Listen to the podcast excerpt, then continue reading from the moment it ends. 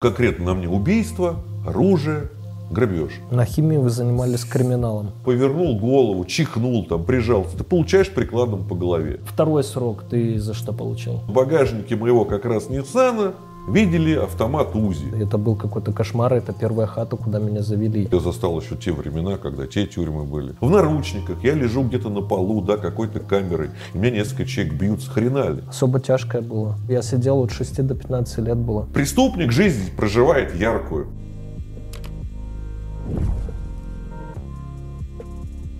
Друзья, привет! Новый выпуск Люди Про. И сегодня снимаем, хотел сказать про тюрьму, сразу нет, снимаем про жизнь. Герман Палаян, если вы не знаете, я не знал до, неза, до недавнего времени, если честно. Мы из тюремных каналов снимали только однажды со Станиславом Андреевичем. Он, кстати, ведет еще свой канал, там немножко 116 тысяч. У него Стас, привет. И я посмотрел канал Германа, он мне показался очень интересным. Я посмотрел вот прямо сейчас перед съемкой два видео а, про Давидыча, ну и, конечно, и про Эдварда Билла, да, про наших любимчиков. И мы сейчас поговорим вот о феномене, наверное, или феномене, не знаю, как правильно, таких тюремных каналов, наверное, в России вообще в целом, да, с чем связан этот интерес и о личности Германа в целом. А, у него, кстати, тоже есть книга, да, но не вот эта, а чуть другая.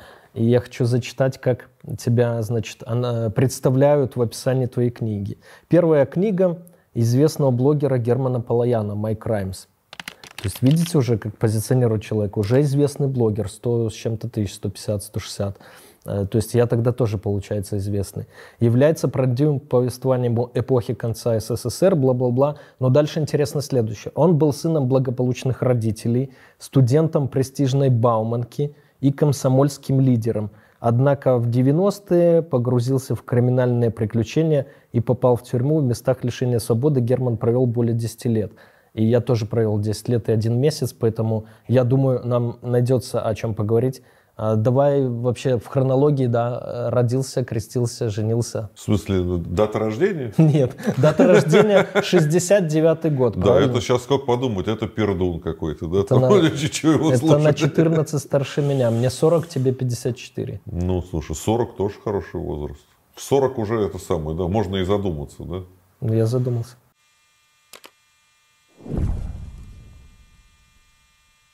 Я думаю, вы все знаете, что такое VPN, но на всякий случай еще раз скажу, что VPN-сервисы используются обычно для двух целей. Первое это для доступа к заблокированным сайтам, и второе для смены вашего реального IP-адреса со всеми вытекающими плюшками. В интернете, само собой, можно найти много сервисов, но принципиально все они делятся на два типа платные и бесплатные. Бесплатные обычно имеют низкую скорость, не дают должной анонимности, сливают ваши профили рекламодателям или вообще используют ваше устройство как прокси-сервер для разных неприглядных действий. Платные в основном лишены этих недостатков, но также имеют два минуса. Не всегда выдерживается высокая скорость соединения из-за большого числа пользователей на один сервер и исходный код их приложений непрозрачен, и многие исследователи склоняются к тому, что некоторые VPN созданы напрямую иностранными спецслужбами. Среди всего этого разнообразия действительно трудно выбрать хороший VPN-сервис. К счастью, я могу порекомендовать вам действительно хороший VPN, которым уже давно пользуюсь сам и который лишен всех этих недостатков. Встречайте UFast VPN и слушайте, почему он лучше. Во-первых, UFast VPN использует протокол OpenVPN с открытым исходным кодом для обеспечения вам быстрого и защищенного доступа в интернет. Также ребята доработали шифрование трафика, используют SSL для соединения и поддерживают все протоколы. При этом нет утечек WebRTC и прочих. Также UFast VPN использует Telegram для раздачи VPN, поэтому его невозможно заблокировать или удалить из App Store. UFast VPN с вами везде везде, где есть Telegram. В-третьих, в отличие от многих бесплатных VPN, UFast не собирает и не продает какие-либо данные о тебе. Журнал логов удаляется с их серверов моментально, а точнее просто не ведется и никто не хранит историю ваших посещений. Также сервера UFast VPN не имеют ограничений по скорости трафика, используют серверы только с каналами до 10 гигабит, а VPN работает на всех устройствах. YouTube в 4К вы можете смотреть без задержек. Ну и самое интересное, в UFast вы можете получить не только VPN, но и проверить свой IP на чистоту, проверить его риск score, fraud score, а также то, как видят вас другие сервисы или товарищ майор. Ну и продажа прокси тоже там. Ссылку на UFast VPN найдете в описании.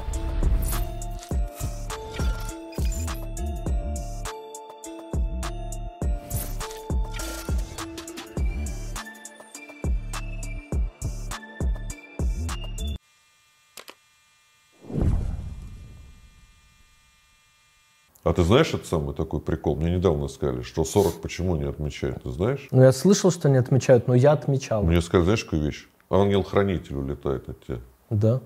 Я сам удивился. Ну, Но мой-то, не, мой со мной. Мой, с- мой привязан просто. Не, не, мой, мой со мной. Седой же там такой, знаешь, бывалый, но со мной. Ну, регулярно просто проверяешь. Ну, как бы чувствуешь, что за плечами что-то есть. Но говорят так, я, честно говоря, удивился. А это кто говорит, попы? Нет, не папы. Ну, у нас зритель разный.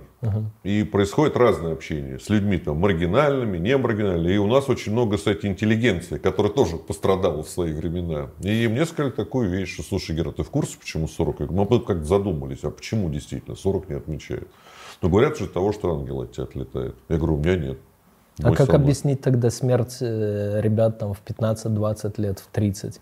В смысле? Ну вот ангел-хранитель от них еще не улетел, но они уже погибли, умерли. Не-не-не, не, смотри, здесь объясняется все просто. У нас все в этой жизни зависит от нескольких вещей. От удачливости, там, от здоровья. Потом что-то происходит совершенно от нас не зависит. Поэтому здесь же ангел, знаешь, если ангел-хранитель у тебя сидит за плечами, ты теперь что, бессмертный, что ли? Нет. Есть же хороший анекдот на эту тему рассказать тебе.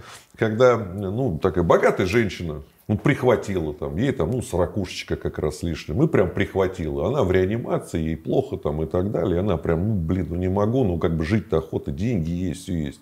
Ну, и вдруг бац там, и она видит Всевышнего. Он говорит, ну, что ты ноешь, что ты хочешь? Она говорит, слушай, ну, говорит, ну, я тебя прошу, ничего мне не нужно, ну, дай мне еще пожить, вот, ну, еще хотя бы лет 10-20. Он говорит, слушай, ну, так просила, так просила, на. И она приходит в себя, значит, из реанимации выписывают, денежки есть, все есть, дали 20 лет, и на это самое, куда там? Омолаживание, там, пластические операции, там, губки, глазки, там, фигуру, там, все, там, жирок убрали, и все, прям фафа так, и бац ее автобус сбивает через неделю. И опять он, значит, там, ну, туда-сюда, ну, говорит, здравствуй. Она говорит, слушай, ну как, здравствуй, ты же мне обещал. Он такой, так это ты?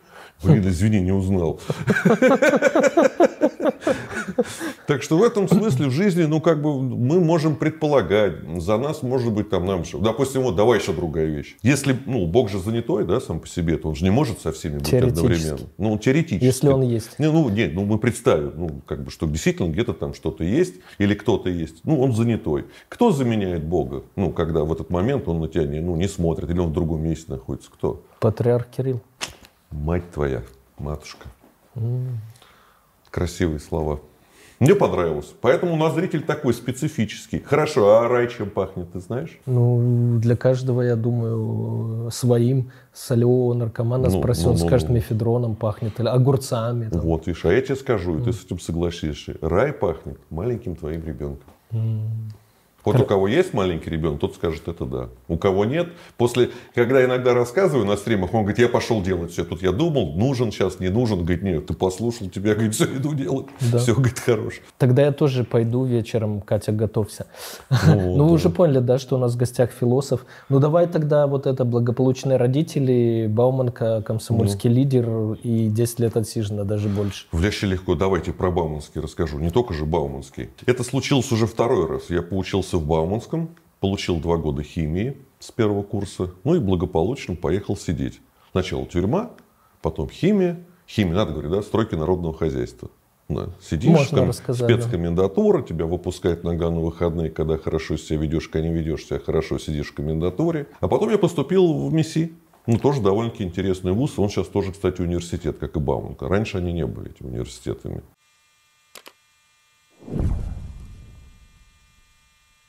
Думаю, вы все слышали про бота Глаз Бога в Телеграме. У меня посвящен ему отдельный целый выпуск. Смотрите там по ссылке, который за считанные секунды находит любую имеющуюся в открытых источниках интернета инфу по вашему обидчику, должнику или просто понравившейся девушке. Поиск ведется по номеру телефона, e-mail, ФИО или номеру авто. Анкеты в Инстаграме, ВКонтакте и других социальных сетях и мессенджерах. Также можно очень быстро найти человека по фото, пробить весь комплекс инфы по его IP-адресу или биткоин-кошельку. Работает почти для всех стран, но больше всего инфы в боте по гражданам России, Украины, Белоруссии и Казахстана. Правда, есть и проблема. Глаз бога постоянно удаляют из Телеграма, Поэтому работающая ссылка в описании под видео. Да, и еще вы можете подать запрос на удаление информации о вас из выдачи бота, который максимально быстро удовлетворят. Ссылка в описании.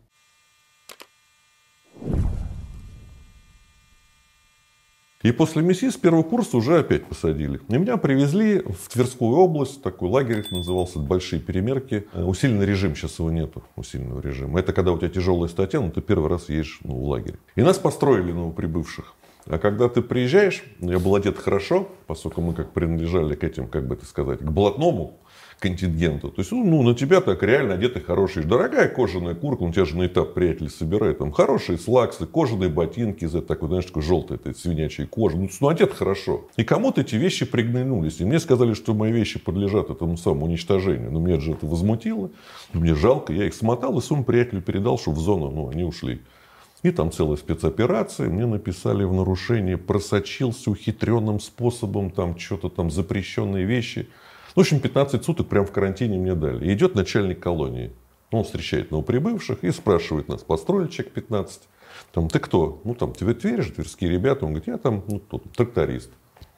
Ты кто? Я там слесарь. Доходит до меня. Там, ты кто? Я говорю, студент. Он такой смотрит на меня, говорит, слушай, говорит, что ты, говорит, ты по возрасту на студента не похож. Я говорю, ну я как бы, ну тут немножко говорю, такая ситуация. Я говорю, учился в Бауманском, дали два года. Отсидел, вышел, поступил в МИСИ, родители как бы просили. За МИСИ уже дали пять с половиной.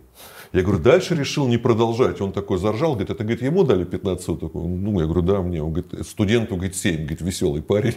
Так что, видишь, вот, вот единственное, когда мне пригодилось, то, что у меня было почти два начатых высших образования. Из 15 дали 7 суток изолятора. Ты сказал, по просьбе родителей там поступил. Вот кто твои родители были и почему связь с институтами? Ну, слушай, ну обычная семья в те времена родители инженеры. И все родственники, никто из них там судимости не имел. То есть нормальная, интеллигентная семья. Армянская семья, судя по фамилии. Ну там нет, ну как, ну, акцента же нет. Отец армянин, мать угу. русская. Поэтому, естественно, армянского языка я не знал. То, что меня иногда возили на дачу к бабушке в Подмосковье, то результатом этих поездок летних я заговорил у нее, но с, с акцентом. И отдали другой бабушке, которая как бы это долго исправлял. Ну, представляешь, да, маленький мальчик заговорил, а заговорил так, что лучше бы это сам, он не, не разговаривал бы пока. Это такая история. Нет, обычная семья, то есть, ну, как бы, ну, рос, как, как все обычные дети в обычном дворе, там, на Каховке. И в этом плане ну, я ничем не отличался от остальных. И если говорить о том, что предвещал, я могу сказать, что ничего.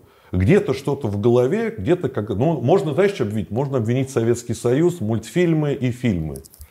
Интересный Ну, смотри, ну давай вспомним, что у нас там. Айболит какой-то там, там 66, по-моему. Вот они идут, ну, мне нравилось, как они идут такие. Нормальные герои идут всегда в обход, да? Ну, хорошие песни, хорошие. Мультик про Винни-Пуха, вспомни, как он цинично относился к жизни, к своему лучшему другу, да, там, когда они шли там, есть у тебя что-нибудь поесть? Нет, тогда мы к тебе не пойдем, да. Ну, вот из этой серии как-то вот плохие герои. Белое солнце в пустыне. Кому-то нравился Сухов, кому-то Петруху. Мне Тебе нравился Абдулла, Абдулла ну, да. Я его понимал. Я понимал, как он разговаривал. Ну, как бы, что мы там ну, я не знаю, как-то тот криминал, который нам показывали в советские времена, он отличался тем, что вот этой вот подноготной, ну как тебе показывают войну, это друзья верные, да, там еще что-то. Ты вот этой вот грязи, которая происходит ежедневно, тебе ее не покажут. Как нам показывают милицию, это какие-то погони, да, там перестрелки, они спасают людей. Но на самом деле, чем они там занимаются 90% времени? Взятками.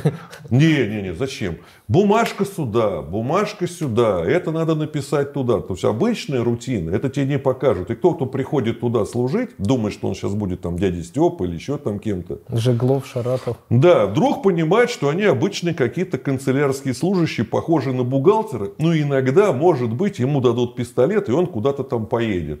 Может быть, а может быть и не пойдет, а может быть и... И ты в основном вращаешься вот в таком кругу, где в принципе все злые, озабоченные, да, там. И в принципе никакой романтики, которая показана в наших советских фильмах, просто нету. Причем, когда меня били на Петровке 38, я был молодой тогда парень, я задавал им этот вопрос. Фильм такой был, там, ну, он назывался не Петровка, а следствие ведут знатоки. Там были Кибрид, Знаменская там, и так далее. Я не знаю, там в онлайнере это есть или нет, но там я спросил, а как, как что-то как-то вы странно как-то ведете допросы, там, ну, угрожаете и так далее. Я же помню, вот, вот был фильм недавно, там вот, Пал Павлович Знаменский очень так, ну, как бы проникался там, ну, узнавал, что они мне как бы, ну, на тебе, держи еще.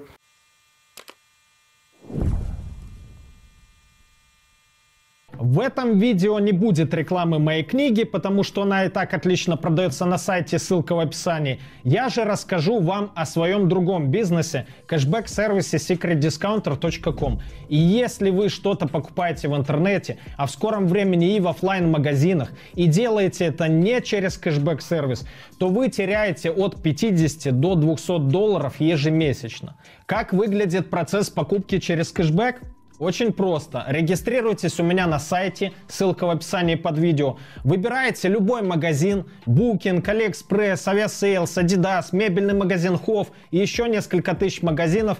Переходите на него с нашего сайта. Магазин видит, что вас за покупкой привели мы, начисляет нам комиссионные, которые мы впоследствии делим с вами, причем вам достается больше, чем нам. И я оставлю ссылку под видео, и вот в этом углу экрана, при регистрации по которой вы получите золотой, то есть практически максимальный статус лояльности в нашей системе. И с первого дня будете получать кэшбэка на 20% больше, чем другие пользователи. Ах да, совсем забыл, на сайте есть промокоды, которые прекрасно работают в связке с кэшбэком, и вы получаете выгоду и по купону, и кэшбэк сверху. Отслеживание посылок более 400 почтовых и курьерских служб, проверенные компании по доставке покупок из-за границы и многое другое. Регистрируйтесь и экономьте скорее. Сэкономленные деньги, как говорил Генри Форд, это заработанные деньги. Ссылка вот тут.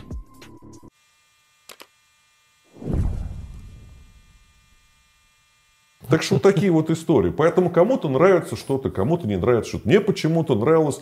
Ну и плюс такой момент. У меня же в 90-е годы, когда пришли, мне как раз было вот этот вот 18-19 лет, там 20. Ну я, соответственно, с 88 -го года сижу, и в принципе, значит, я все это застал вот уже относительно таким, ну, молодым, но как бы уже соображающим человеком. И скажу, что, ну, мне на пользу пошло отсидки. Могу объяснить, почему. А тебе первую за что дали первый срок Кража. химию? Кража, да? Неоднократно. 105, 105 или какая она? Нет, почему? Она тогда была 144-я, самая А, ну у такая. тебя УК РСФСР Тот еще еще. был, да. Сейчас она 158-я, по-моему. Слушай, я по тем еще. Да, 158 точно. Но еще был еще Советский Союз, не забывай. Там немножко по-другому все было. То есть я застал еще те времена, когда те тюрьмы были. Если сейчас, допустим, показывают тюрьму, она перенаселенная. Ну, а тогда... Ну, я был перенаселенная, да. То есть Теперь нас- представь, на втором ярусе никто не спал нигде. В втором ярусе лежали газеты. Я видел в 88-м. Беларуси третий ярус сейчас. Ну, вот я когда первый раз меня закрыли в четвертом году, я был в хате, а, 8 шканарей и там до 20 человек. Я было. знаю, что это такое. Я же А- потом сидел. Причем очень маленькая хата сама по себе. Ладно, там эти 8 шканарей, 20 человек, да, но там реально не развернуться было. Ну, это, не знаю, как, э, как 4 лифта, по сути, вот так вот. И это был какой-то кошмар. Это первая хата, куда меня завели. И когда после этого меня перевели в большую хату, там уже, там, не знаю, метров 80 квадратных, и там 20 человек, ну, представь, там 15 метров 20, да, и 80, 20, и оно прям психологически, ты понимаешь, что ты в какое-то правильное место попал, уже дальнейшее по сравнению с тем, что ты видел, тебе, ну, вообще никак не страшно. А с чем было у тебя это связано, кстати? Почему? Э, перевод- Сначала в эту, потом в другую. А с этим, с камерной разработкой, потому что, ну, я уже потом там со всеми разнакомился и с заключенными, и с мусорами. Вот. И обе эти хаты, они под одним и тем же кумом были. Э, вот. И под меня сразу посадили какую-то там утку. Он мне потом, э, меня уже когда перекинули, он мне маляву присылал. Ну, как-то странно стукач сам признался, что его под меня посадили. Да. Вот. Писал, что там хотят узнать и так далее. Был такой эпизод. И потом в другой хате то же самое было. Но, знаешь, меня там не за убийство крутили, ни за что. Такой хай-тек криминал больше, компьютерное преступление, поэтому... А у вас тяжесть какая за него? Особо тяжкая была. А до, я сидел от 6 до 15 лет было. Недавно ее сделали до 12, то есть уже такая не особо тяжкая, а тяжкая просто. А так было до 15, да. А почему краснеют лагеря? Как только все вылезано, все есть, вот тут же начинается режим. Наличие тачки говорило о том, что человек не бедствует. Рубль тебе позволял в день быть сытым. В Советском Союзе нельзя было умереть с голоду. У всех были доллары на руках, но Котя сидел за валюту. Пьянство – это нарушение. Два нарушения – ты едешь в зону.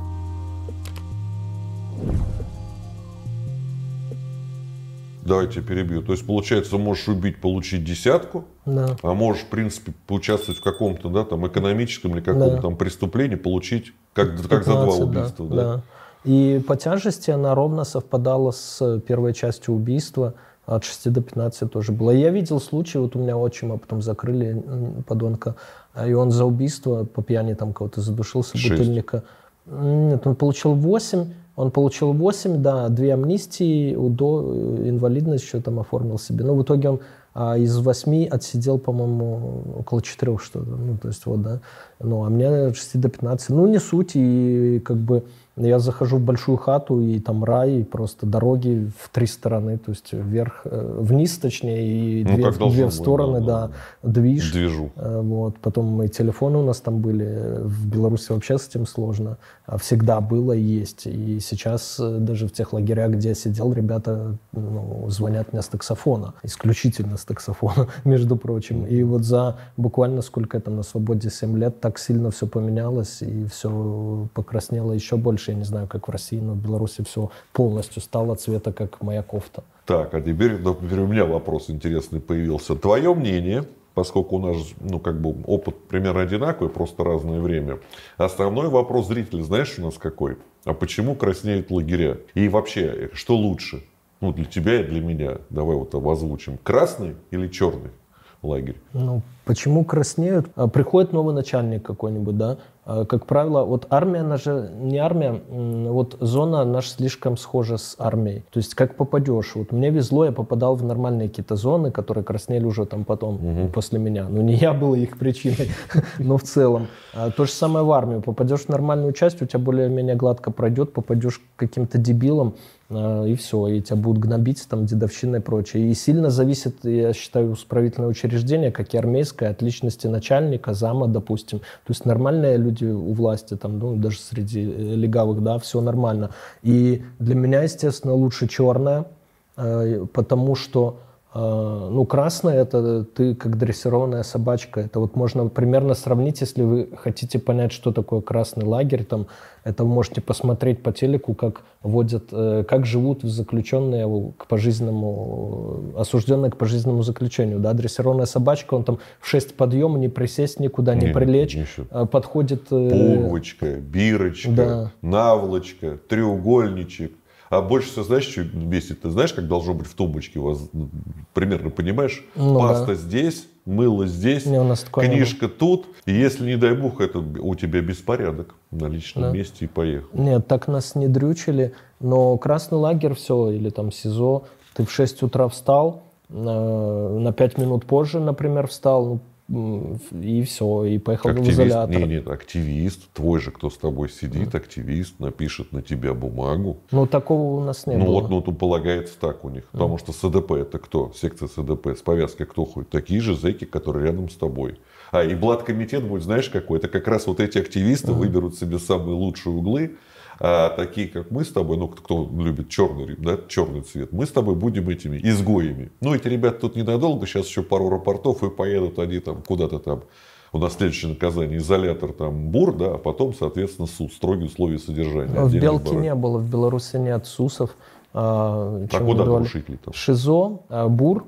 Вот я сидел, допустим, при мне уже не было 15 суток, При мне сделали 10 суток, но начальник той же зоны говорит, или там вся администрация говорит, в принципе, нам без разницы давать вам 2 по 15 или 3 Ну по вот, 10, ну да, вот, все равно вы ну, 30 отсидите. ну да. Но им без разницы, а нам это хуже, потому что вместо двух нарушений у тебя три будет, Ну да. допустим, и там а, их снимать дольше просто. И получается ШИЗО могут до бесконечности, естественно, ШИЗО давать, вот как тому же Навальному, да любому, в принципе, человеку, да. А они по закону, вот у нас, по-моему, больше 30 без выхода нельзя было. Но... Потом тебя выпускают на день, на два и Да, обратно. на пару часов бывает Да, ну, выпускают, и так, и об- обратно новое нарушение, обратно в сезон, и по закону они тебя выпустили, да. Потом меня бур давали три месяца, а после бура два пути в Беларуси. Эм, Ну, тебя могут выпустить в зону, например, да, то есть все закончилось, в принципе, благополучно. Либо ты едешь в крытую, их две, ну, для первоходов и для строгого э, Гродненская крытая. А, Либо 411 статья, вот в России уже нет, а в Беларуси еще осталось, это раскрутка. И в зависимости от тяжести твоей статьи, тебе раз за разом судом новым, новым уголовным делом и новым судом тебе могут добавлять э, до года, если у тебя статья там менее тяжкая, и до двух лет, если у тебя тяжкая статья. И я встречал ребят, который заехал там с химией по замене режима, допустим, у него срок там два года, а он сидит по 7-9, ему каждый раз по годику, по полгодика добалтывают, у него много раскруток. И встречал одного человека, Мексика погоняла было, а, ему до двух добавляли, и он с 10 сидел 20. И выхода из этого замкнутого круга, в принципе, нет. Тебя могут э, катать столько, сколько захотят. Могут и полжизни, понимаешь? Вот в чем несправедливость. Давай спрошу, а кр- крытые, про которые что это как ломка там, или просто уже просто дают тебе тюрьму, да и все? Просто у нас иногда это как ломка шла. Ну, допустим, взять Да. «Белый лебедь», там 10 лет существовал, я забыл его фамилию, ну, назовем его хозяином этого, который сказал, ребят, все, здесь, ну, как бы ничего не будет, здесь конкретно будем ломать. Если приехал какой-то авторитет, он рано или поздно должен сказать, что отказывается, ну, от этих своих там этих, как бы сказать, идей. И там прям реально, там, десятками в год, ну, людей, то есть пока не доводили человека, пока он скажет, ну, там, давали микрофон там, и он объявлял там, что я такой-то, такой-то, значит, с сегодняшнего дня отказываюсь там от понятий, там, от воровского там и так далее. То есть, ну, как бы говорил, что все, ребят. Фамилия, имя, отчество. Анцудов Максим Геннадьевич. Громче говорите. Анцудов Максим Геннадьевич. Дата рождения ваша. 6 на 5 1990 Что-то хотели сказать? Живу мужиком. Далее. Все, отказываюсь. От чего? Всего От чего имени? Говорите конкретно. традиций. Каких? Все. И дальше там, там куда хочешь, хочешь там повязку. Ну, как бы вроде бы к нему претензий нет, его выпускали там куда-то там или наоборот там не пускали куда-то, потому что кто проходил крытую, вот именно где ломка, то оттуда выходили уже реально авторитеты хорошо, то есть там единицы, получается, выживали. А у вас так же было или как? Нет, в основном крытая у нас просто э, легавые дают тебе досидеть, как бы. А, ну, там нет такого, что обязательно Нет. дожать этого преступника. Тебя, спл- тебя сплавили, все, дожимают именно вот этими раскрутками. 411 статьей тебя, когда раз, раз за разом судят, и тебя постоянно перевозят в новый лагерь еще. То есть вот, и ты можешь проехать так всю страну. Поэтому, ну, естественно, какой красный. То есть черный лагерь, пусть там а, будут дыры в полу образно, да, и ты будешь ходить там спотыкаясь, но тебе никто не будет в 6.01 подходить, встал ты или не встал там. И... Кстати, хороший момент ты приметил. Я обратил внимание, чем хуже бытовые условия, тем проще вот эти вот взаимоотношения. То есть нам на администрации на все закрывает. Как только все вылезано, все есть, вот тут же начинается режим. Вот не знаю почему. Как только отключается свет в тюрьме, в зоне там, как только там ничего не работает промзона, то есть ничего нет, то есть, ну, разруха. Зэкам говорят, ребят, делайте, что хотите, только когда будет комиссия, ну, вы уж там телогречь какие-нибудь оденьте, там, ну, ну, не ходите пьяные там по зоне. То есть, в принципе, вот такой договорняк, но как только в зоне все есть, одежда, промзона работает, локалки все закрыты, все подмазано, почищено там. Знаешь, ну, когда все хорошо, сразу включается почему-то режим. Да, И вот ну, здесь и вот, в да. СИЗО также. То есть э, СИЗО, когда переполнено, все норм, там все, все на взаимопонимании. Ну да. Вы не жалуетесь, там, что перенаселено, но и мы вам особо мозги не Да, ебем, да, там. да, Вот, поэтому, конечно, лучше черный, если вы попали в какую-то камеру и там застелено по белому все, да, вот по белому застелено, это просто на одеяло еще сверху простынь, непонятно нахрена она нужна, простынь, и я не знаю, застал ли ты в жизни такой, я не застал, прям вот лично не видел, но наслышан. Отбивают кантики, когда у тебя должно, ты просто берешь какую-то дощечку и прям борт в наре своей в шконке равняешь, вот прям чтоб угол там 90 градусов был. Это вообще Это, наверное, с армии какой-нибудь пришло. наверное. Да, с армией, но в Беларуси Ну, есть такое отбить кант Ну, называется. да. Нет, ну, не было такого. Короче, Ну, идиотизма хватает в исправительных учреждениях, и дай бог вам никогда не попадать туда. А спонсор нашего выпуска сегодняшнего не ФСИН, а, как вы могли подумать, и не белорусский Дин, а Бетпапа, наши друзья, бот в Телеграме, где можно покупать продавать крипту, как вы видите, уже третий год с нами, мы рекомендуем и сами используем, ссылки найдете в описании.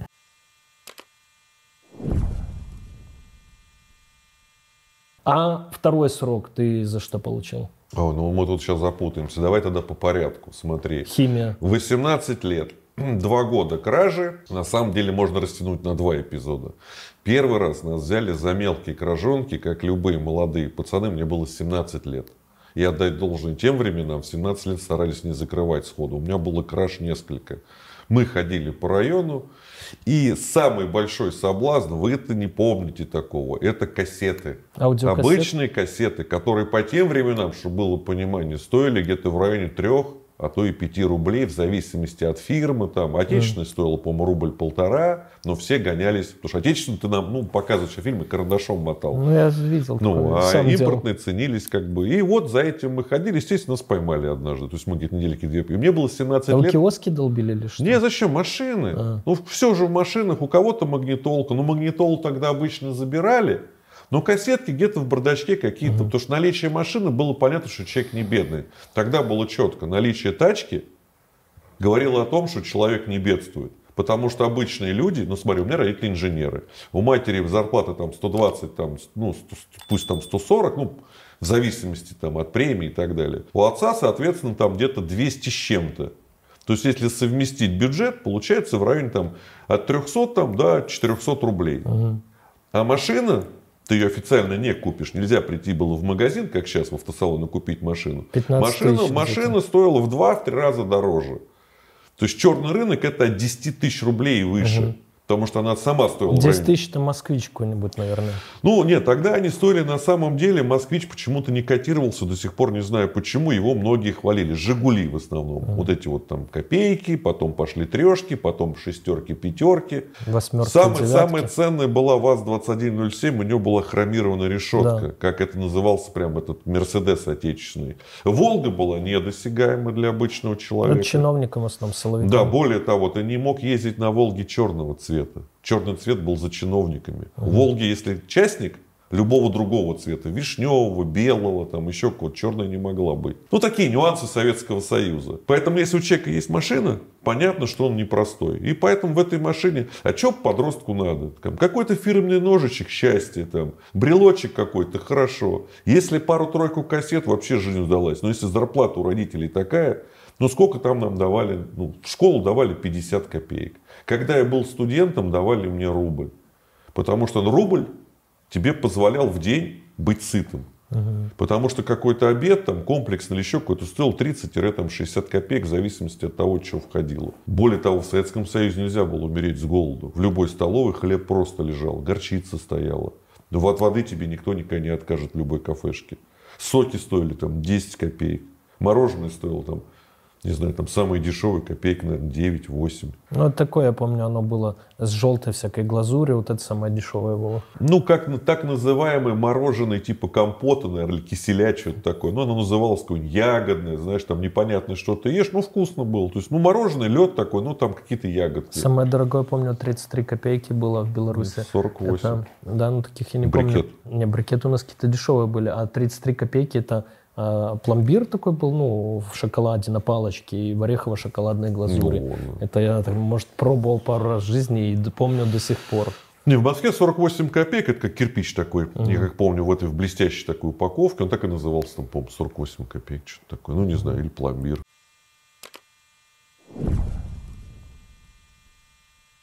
Ну, про СССР понятно. А Вот второй твой срок, первый кражи, кассеты, ты что-нибудь вынес из этого, кроме того, что ты стал после тюрьмы там более интеллигентно общаться, Не, не. понимать. Где, кстати, сыграло наоборот. Если здесь какие-то были мелкие дела, то когда меня выпустили на ту же самую химию, произошел момент другой. И, наверное, сейчас это можно характеризовать там понты и так далее. Мне привезли 10 рублей, мама. Ну, это же свобода практически. Ты же должен работать где-то там на каком-то ну, строительном предприятии. Су-137, по-моему, у нас было. Ну, в этом самом Зеленограде. Ну, я на химии тоже должен был на какой-то стройке работать. Ну, ты просто должен. Тебя прикрепляют автоматически к какому-то строительному управлению. И ты идешь туда, тебя там куда-то вносят. Дело я не про это. Но приехала же мама через там день или два, как только ну, меня привезли на эту самую химию в Зеленоград. И привезла мне 10 рублей, какие-то ботинки еще с выпускного вечера. Ну, то есть, а для меня полгода тогда в тюрьме, это как сейчас, я не знаю, мы с тобой обсудим 10, 10 лет. То есть, для меня, для молодого парня это было очень много. То есть, ну, как-то вот 10, ну, не знаю, там, как 10 лет. Но дело не в этом. То есть, я на себя все это одеваю и понимаю, что это мне не то, что не идет, оно не по размеру мне все. Я, ну, расту дальше. Мне уже 18 лет. А джинсы тогда стоили, то есть тебе привезли 10 рублей, а джинсы тогда стоили где-то там, ну, более-менее нормально, рублей так 600-800. Ты, ну, категорию. Я у мамы не могу, у которой 180 или там, ну, там 160 рублей зарплата, сказать, слушай, мам, мне тут... Для нее это проблема, это ее там 5 зарплат или там 4, сейчас, ну, неважно. Ты матери это не скажешь. Но ты понимаешь, что вот была только что тюрьма, и вроде бы как это. И ты какое-то время держишься. Ну, потому что на жратву у тебя есть. По еде еще можно было вписаться. На рубль, на полтора, на два, там, ну, ты продержишься. Тем более у тебя в перспективе какая-то зарплата в районе, там, ну, пусть будет там 60 или там 40 рублей, я сейчас не знаю. Идет время. Ну, меня привезли летом. Ну, Зеленоград, там, купаются люди, там. Ты, знаешь, что случилось? Идут девчонки, а они сквозь тебя смотрят. То есть ты для них, ну, как это сказать, не то, что ну, не предмет для рассмотрения, а ничего, пустое место. Какой год уже был? В 88-м меня посадили, в 88-м через полгода привезли. То есть меня взяли зимой, Мгм. ну пусть будет январь, там что-то такое, февраль, а привезли летом. Слава богу, летом. Ну, потому что было бы еще хуже со шмотками. Поэтому мои эти, ну, там, чуть-чуть коротковатые. Сейчас, наверное, это модно, я не знаю. Тогда Да, не было модно, когда модно. у тебя там это... Ну, тебе малые брюки явно. Поэтому еще повезло. А мир менялся, то есть, э, ну, как бы, деньги были яблоком. Мне, мне, меня позвал мой приятель. Там еще был момент интересный. Зеленоград была более-менее такая блатная структура. Там сидели аварийщики. Из тюрьмы там было очень мало народу. Только прям совсем по блату. То есть, у нас там было человек, если комендатура была, там была человек на 150, на 200, то у нас там было человек 20, 25, может быть. И мы так держались вместе. Ну, потому что у нас понятия были одни и те же, мы понимали, откуда мы. И меня встретил приятель, которому я передал привет из тюрьмы. Как сейчас по Коте Самохвалов, он сидел за валюту. У всех были доллары на руках, но Котя сидел за валюту. То есть досиживал свой там какой-то восьмилетний срок или какой-то, ну, я не знаю, как он даже, ну, то есть, как можно сидеть за вещи, которые уже как бы у всех на руках. Но дело не в этом. Он повел меня на рынок. И он мне купил яблоко, ну, вот из тюрьмы витамины. Это яблоко по тем временам стоило рублей 30. Он покупает яблоко, ну вот это, говорит, ты за, при мне платит 30 рублей, говорит, на, Гер, покушай витаминчиков. Так а что за 30 цены? Рублей? есть 88 год, 30 рублей яблоко. Ну да, на рынке, не-не, на рынке. Ну Ну, так. Да это мешок можно было купить. Ну, ну вот на рынке стоило красивое большое яблоко, и он мне его дает. Так это же там одна четвертая зарплаты средней. Вот об этом мы говорим. Ну, как джинсы 800 рублей, Ну как да. зарплата. Ну, вот было так.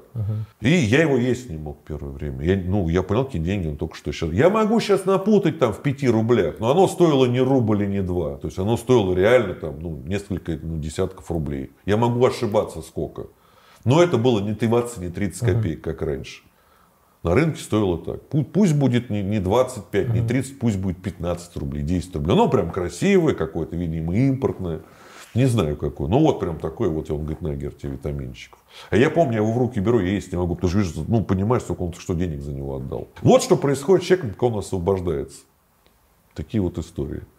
Поэтому, ну вот два примера. И то, что ты сейчас спросил, и именно эти обстоятельства, я понимаю, что шансов мне в ближайшее время, ну хотя бы как-то себя содержать, не прося мамку, папку, там, ну не тянуть из них и так, ну как бы не лишние деньги. Потому что еще младший брат дома, который тоже обуза та еще. Что делать? Мы примерно, вот эти уголовники из тюрьмы собрались. Один из первых, кто, как бы, в отличие от меня, не сильно долго думал, оказался он сыном адъютанта Баграмяна. из военной семьи, бывший там Суворов, суворовец. Он приехал, говорит, я тут на дела сходил, тебе что-нибудь надо? Я говорю, что за дела? Ну, вот там-то, там-то. Я говорю, а что так грубо? Он говорит, ну, а что там надо там? Я говорю, давай что-нибудь поумнее придумаем. И придумали поумнее. На химии вы занимались криминалом. А, Ну да, мы спокойно подходили, мы же там обязаны отмечаться. Вы- Выходя на работу со спецкомендатуры, типа общежития, ты должен отметиться, что ты пошел на работу. Ну, внизу через вертушку проходишь. Да, там сидит обычный милиционер, А вечером, иногда когда два. приходишь, еще бывает в трубку дуешь не пьяный. Это если ты вызываешь, не, не все. Ну, если вдруг вызываешь, или тебя сдали, да, ты дуешь. И пьянство это нарушение. Два нарушения, ты едешь в зону. Да, так и было. Под подушкой Смит и Вессон пистолет. У меня в шкафу формы милицейские, рации. Твоя жизнь яркая, но недолгая. Когда они решат тебя задержать, только зависит от твоих ошибок. Спереть, перепродать и пропить. И шанс оттуда вырваться, это вступить в какую-то группировку какого-нибудь местного Дона Корлеона. Позвоночник ему попали из Макарова. Инвалид.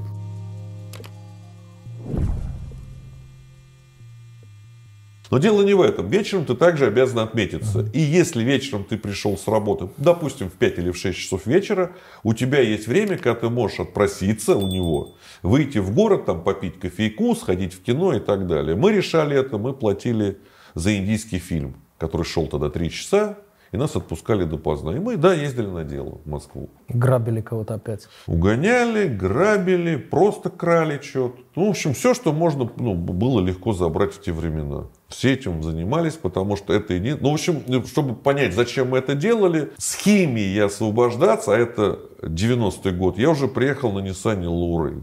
Чтобы понять, что такое Nissan Лаурель, те времена, это если сейчас даже тебе бы ну, какой-нибудь Rolls-Royce отдали бы, это не было бы тех эмоций. У тебя, понятно. как иномарки в те времена. Это что-то прям... До сих пор мама мне рассказывает, что самая красивая машина, которая у меня была, это тогда вот этот вот когда она садилась, он пах по-другому, там загоралось все. То есть на фоне отечественного автопрома, который все видели и знали, он вонял даже вот этой вот карбюраторной всей этой смесью. Бензин, резина, масло. Сейчас иногда можно в маршрутке, наверное, унюхать. Ну, вот как и должна пахнуть советская машина. А там пахло ну, чем-то другим.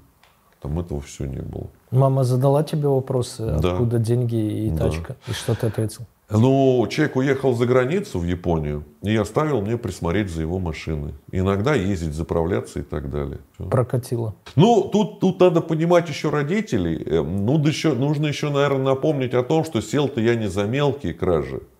Мы сели двое с моего дома. В моем же подъезде, напротив, в такой же квартире. Это жил- второй раз ты имеешь в виду, когда? А так у меня химия, это вторая моя, как бы сказать, это эпопея. Первый раз мне было 17 лет, когда меня поймали за кассеты. И мне, как 17-летнему, сказали, слушай, ну пока там уголовное дело будет, не будет, будет решаться, ты ходи под подпиской о невыезде. Но мой сосед учился в высшей школе милиции. И папа его был чуть ли не дипломатом. И мой сосед решил, тоже деньги же нужны. Он только-только там нашел себе девчонку. Только-только ему дали квартиру. У нас дом был непростой, а первый кооперативный. То есть мы реально за него платили деньги за эту квартиру. И у него также. То есть отец приехал из-за границы и купил им квартиру. И он говорит, Гер, есть тема. У меня, говорит, ребята в автосервисе заказали лобовые стекла на машины. Они стоили 100 рублей. А стекла мы могли снять за ночь несколько штук. Ну, когда два, когда три. И машину он брал у папы Волгу. В те времена Волгу. И Волга была не простая и какая-то экспортная. У нее не, как в 24 не две фары, а по две. То есть она еще была эксклюзивная. И вот только вот за это меня взяли. И почему мама не спрашивала? Потому что с химией я вернулся, а мой приятель, этот, который учился в высшей школе милиции, там остался. Он сидел в другой какой-то комендатуре, в другой области. Он там погиб. Э, Наступил дырявым резиновым сапогом на высоковольтный электрический кабель. Поэтому то, что ну, смерти начались уже тогда, это когда мы говорим, знаешь, что вот преступник, они все идут там, да, зачем-то. Преступник жизнь проживает яркую. Ну, в принципе, это половина эмоций, помимо финансового. Ну, почему становится преступником? Ты реально живешь интересную жизнь. Люди ходят в кино смотреть на это, да, на Тома Круза, на Роберта Де Ниро. А ты этим живешь, у тебя те же самые приключения, только не в кино. Аль Пачино, Марлон Брандо. Да. И эти эмоции ты не переживешь, смотря кино. Ты их переживаешь вот как очевидец этих событий. Твоя жизнь яркая. но недолго. И смерти вот начались тогда, с 88 89 году, по-моему, убили. То есть, ну, за несколько месяцев, ну, то ли за неделю, то ли... Ну, в общем, вот конец срока ему подходил, там буквально оставались какие-то считанные недели или дни. А ты анализировал, почему люди становятся преступниками? Да. Потому что я раскладывал у себя, но я именно высокотехнологичный крайм смотрел, ну, я понимаю, я потом расскажу, если вам интересно, или в комментах напишу, почему, на мой взгляд. А что ты скажешь? Ну, несколько вариантов. Ну, давай. Первый, нет, нет выхода. Объясню тебе. Растут ребята, мы с тобой сидим в хорошем месте, да, Москва. А люди живут реально, у, как это, за Кудыкиной горой, где ничего нет. Кроме как с колхоза что-то спереть, а сейчас и колхозов нет, с предприятия с чего-то спереть, перепродать и пропить. И шанс оттуда вырваться, это вступить в какую-то группировку какого-нибудь местного Дона Корлеона, у которого есть, наверное, Нива.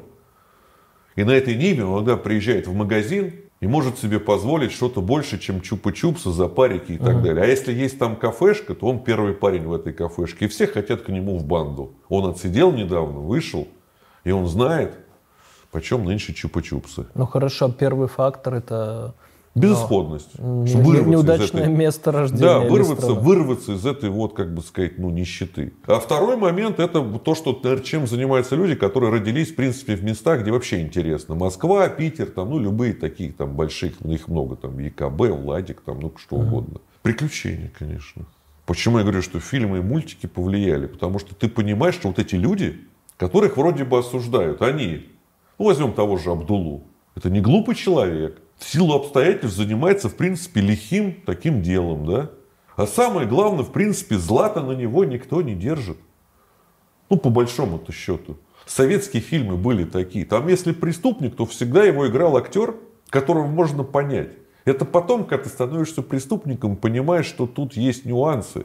Как когда человек идет на фронт, посмотрев до этого фильма про войну, понимаешь, что, блин, есть нюансы. И они как бы это, как раз и являются тем самым, что и тебя определяет. Слушай, а тебе это нравится или нет? Так вот, поначалу нравилось, честно скажу. То есть можно сказать, что второй фактор – это романтизация э, преступной жизни средствами массовой информации, книгами, фильмами и так далее или нет? Ну да, а ну давай так, смотри. Ну ты же в какой-то момент, неважно тебе 14, 15, 16, ну у кого-то раньше, у кого-то позже, ты анализируешь, чем ты хочешь заниматься. Давай спрошу тебя. Ты в какое время для себя понял, чем ты хочешь заниматься, кем ты хочешь стать? Давай, даже мне это интересно. Ты как понял? Многими пробами.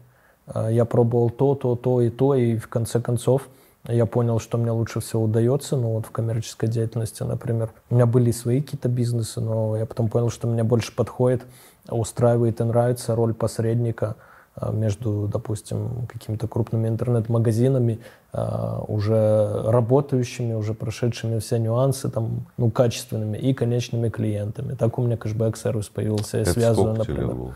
Ну, это уже, это, я в тюрьме задумался, это уже ближе к 30 мне было. Вот, а мы говорим не про это. Ну, в юношестве, это 12-14 лет, ну, сам знаешь, кто-то хотел быть, ну, кто там, бандитом, кто-то милиционером, кто-то космонавтом. Я про это спрашиваю. Ты когда был, ну, совсем юным, ты кем хотел быть? Ну, себя? когда задавали такие вопросы, я все время почему-то говорил адвокатом, хотя я мало имел представления об адвокатской внутри себя. деятельности, но мне казалось, что они там красиво говорят, что-то кого-то защищают за справедливость и так далее. Но внутри себя ты же задумывался, а кем бы ты хотел быть? Нет. Вот. Я отвечал только на такой вопрос, когда спрашивали. И такое первое, наверное, что взбрело в голову. Так вот это опять, мы смотри, мы с тобой затронули еще одну проблему, что этим вопросом вообще никто не занимается. У нас растут дети по какому-то шаблону. Ты будешь учить химию в таком-то классе, географию в таком-то классе, и никто не задает, и мне никто не задавал. Я лежал на диване, когда закончил 10 классов, зашел папа и спросил, что ты валяешься? Я говорю, пап, ну,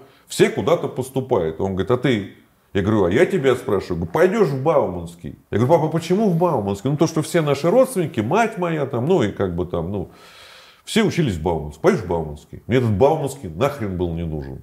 Более того, я там проучился какое-то время, ну, в районе там полугода, может быть, чуть больше. И понял, что это реально не мое. Ну, прям вот. Причем, если сейчас я не знаю как, то тогда, если вдруг у тебя был преподаватель, неважно, физики, это человек, который выпустил кучу научных трудов. Он сам по себе там академик, доцент там, и он видит, что мне плевать на его предмет. То есть он прям не церемонился со мной.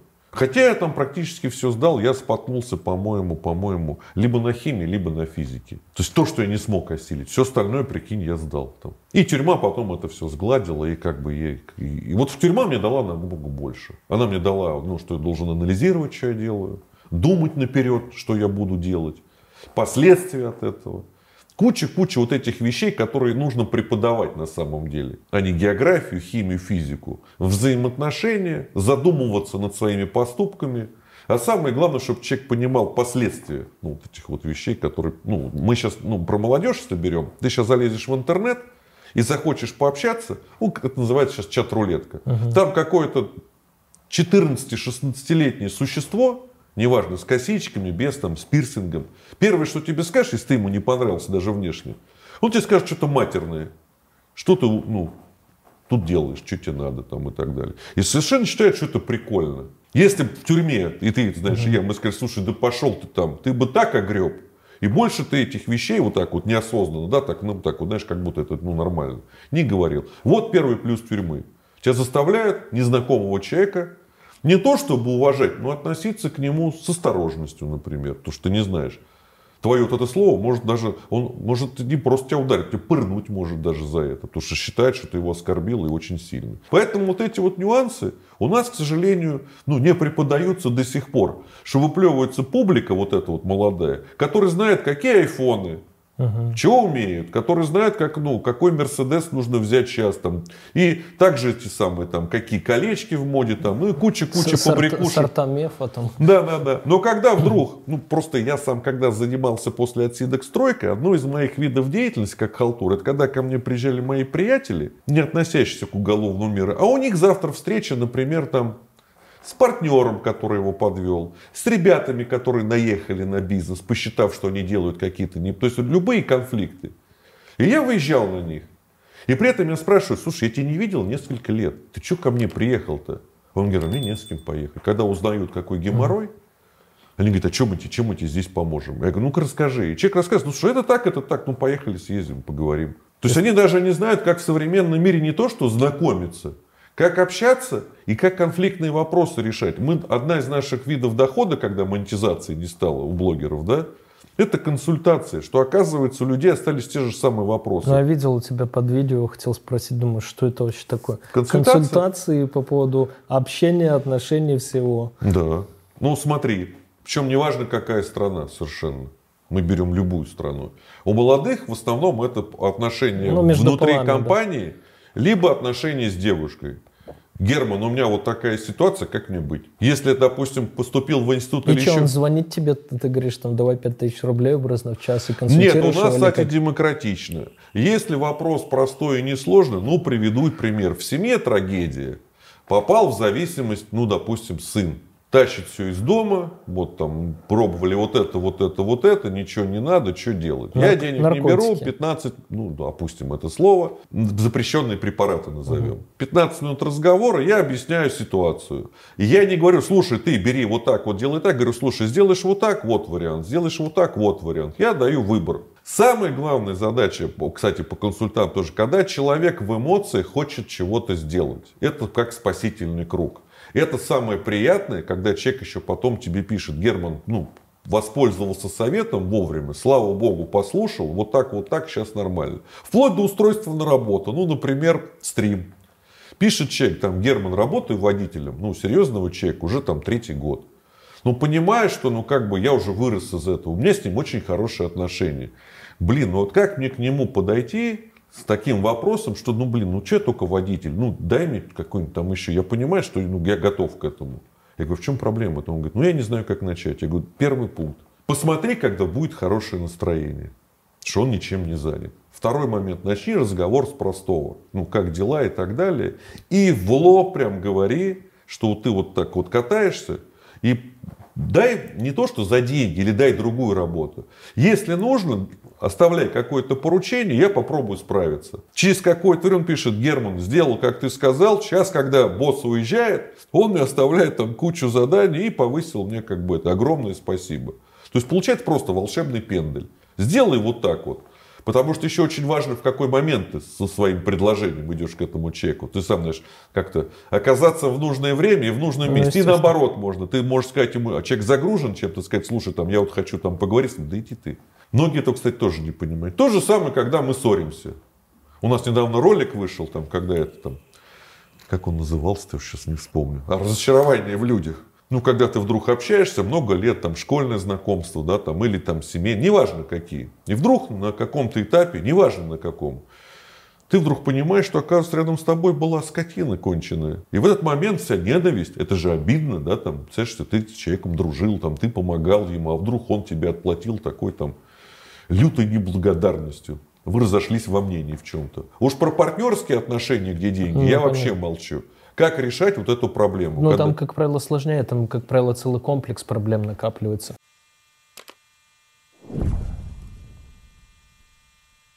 На самом деле, я тебе открою секрет. Неважно, какой уровень, люди остаются людьми.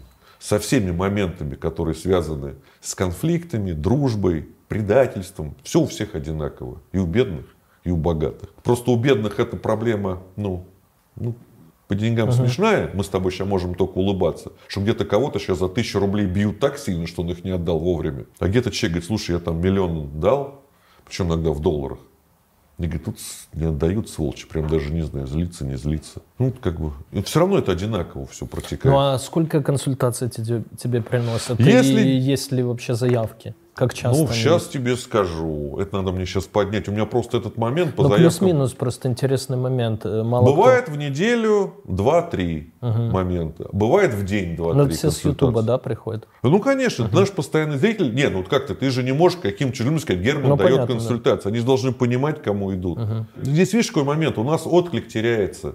То есть человек, кто остался доволен консультацией, ему даже оставить негде. Сейчас вот мой, Ну, сайт нужно. да, мой человек, Руслан, делает, соответственно, да, где да. можно будет посмотреть отклики, как это все выглядит, как задаются вопросы, чтобы люди вообще понимали, куда попадают. Мы это сделали на коленке, потому что ну, в данный момент вроде бы запрос есть, а как это обслуживать? Обычно в Телеграме люди задают вопросы, им дают мой телефон, если там ну, адекватный человек. Потому что бывают там вещи, которые как бы ну, не стоят даже внимания. Какой-то из последних был. Я хочу заниматься спортом, но мне лень. Что мне делать? Ну, вот, вот тут, тут кого-то консу- А бывает, когда прям важно еще в моменте, прям, Гер, мне срочно. Ведем стрим, у нас 10 минут стоит бесплатно, если не сложно. Ну, Иногда мы там 5-7 минут добавляем, ну, если действительно человеку важно.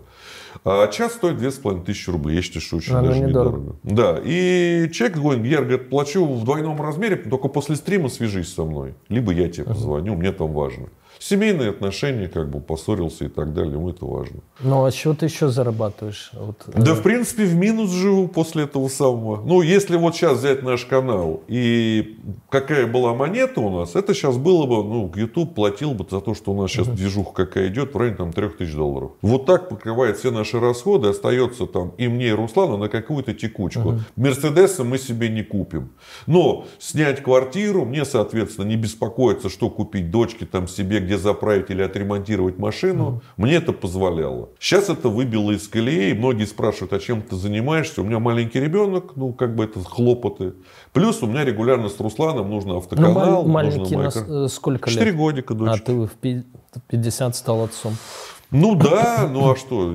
Тут, как бы как раз опять давай вспомним Я тюрьму. за 40 переживаю, у меня еще нет. Не-не-не, так ты переживаешь, тебе говорю, 40 это тогда... А Потому что скоро будет и не надо. мне это было надо, потому что вот опять мы возвращаемся. Вот Петровка 38, задержали, меня там бьют. Ну, конкретно на мне убийство, оружие, грабеж. Это второй уже срок твой, да? Да, да, да. Это когда мне дали усиленный режим. Э, И на Петровке ни день, ни два, ни три. Это, в принципе, меня спасло. Я думал, что день, два, три, ну, побои, и как бы подержусь. Меня там держали где-то в районе месяца. Это редкий случай на Петрах. Это ВВС, типа, да? В КПЗ. Ну, это смотри, Петровка 38 это ГУВД. Да. Можно забить, красивая картинка, во всех фильмах она есть. Только рядом с этим зданием красивым, где реально тюрьма. С подвалами, с прогулочными двориками. Ну, ИВС. У нас в Минске тоже так было. ГУВД, а во дворе и Ну вот, вот ИВС. там прям. прям работают с преступниками, которые, как бы это сказать, вызывают интерес не просто у какого-то там района или чего-то, вызывают интерес у главного управления. Я там попал, я потом выяснил, какая-то сволочь, ну есть как они самые осведомители. написали, что в багажнике моего как раз Ниссана видели автомат УЗИ. А УЗИ какая-то партия пришла в Москву решили, что так за мной еще пасли. То есть за мной две машины сотрудников каталось. Это тоже, по-моему, в книжке есть, я это писал. Когда ты 18-летний, или там пусть, ну не буду говорить, там 20-летний, ну как сказать, ну, совсем молодой парень. И вдруг ты осознаешь, что за тобой реально катается наружка. День, два, три, ты ее проверяешь. Ты выходишь утром, она стоит, машина с ними. Только мы, как в фильмах, естественно, не здоровались с ним, потому что я, ну, как бы на это реагировал странно. Единственный плюс это, то есть в этот момент меня бы не прибили бы, но они бы, наверное, заступили бы, потому что как ведут наблюдение, а тут их не у подопечного. То есть в этом плане я был как бы поувереннее себя вел. Но так ощущение, тебе скажу, такое, ну, двоякое. Ты понимаешь, что вот они за тобой ходят, и когда они решат тебя задержать, только зависит от твоих ошибок. Потом привык. Они следили за мной где-то месяц. Я нормально так на деньги попадали. А потом, естественно, задержали. Прослушка телефонов была. И вот меня задержали, вот эта вот вся И история. что тебе инкриминировали? Убийство, еще на химии, которые ну, попытались мне предъявить.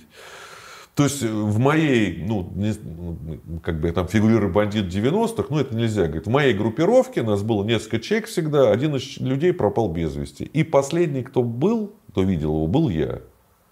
История была с Душком. Мы с ним поссорились.